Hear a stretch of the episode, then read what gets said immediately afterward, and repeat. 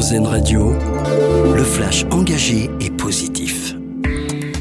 Des sanctions renforcées contre les publicités non éteintes. Cette mesure vise à lutter contre la pollution lumineuse.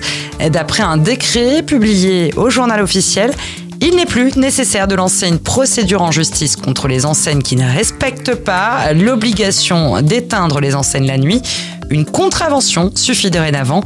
Le PV peut être dressé par des agents municipaux. 25 millions d'euros débloqués pour les Palestiniens dans la bande de Gaza, une enveloppe annoncée par la présidente de la Commission européenne. Ursula von der Leyen a également évoqué dans un discours devant les ambassadeurs européens la mise en place d'un corridor maritime au départ de Chypre pour acheminer l'aide humanitaire de manière régulière vers la bande de Gaza.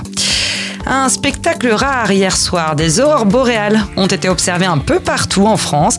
Ce phénomène d'aurore boréale est lié à l'arrivée cette nuit d'une vague de particules solaires à l'origine d'une tempête géomagnétique.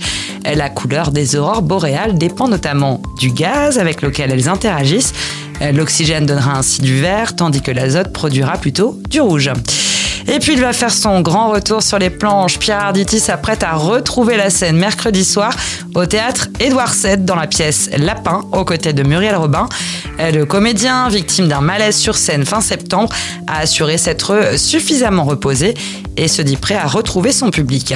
Et pour finir, notre dossier solution, il est à lire sur westfrance.fr un revêtement révolutionnaire installé dans le Morbihan.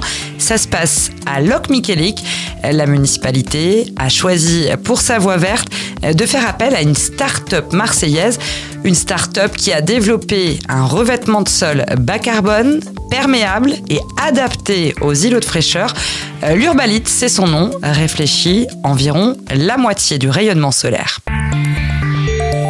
Une autre vision de l'actualité. C'était le flash engagé et positif d'Airzen Radio.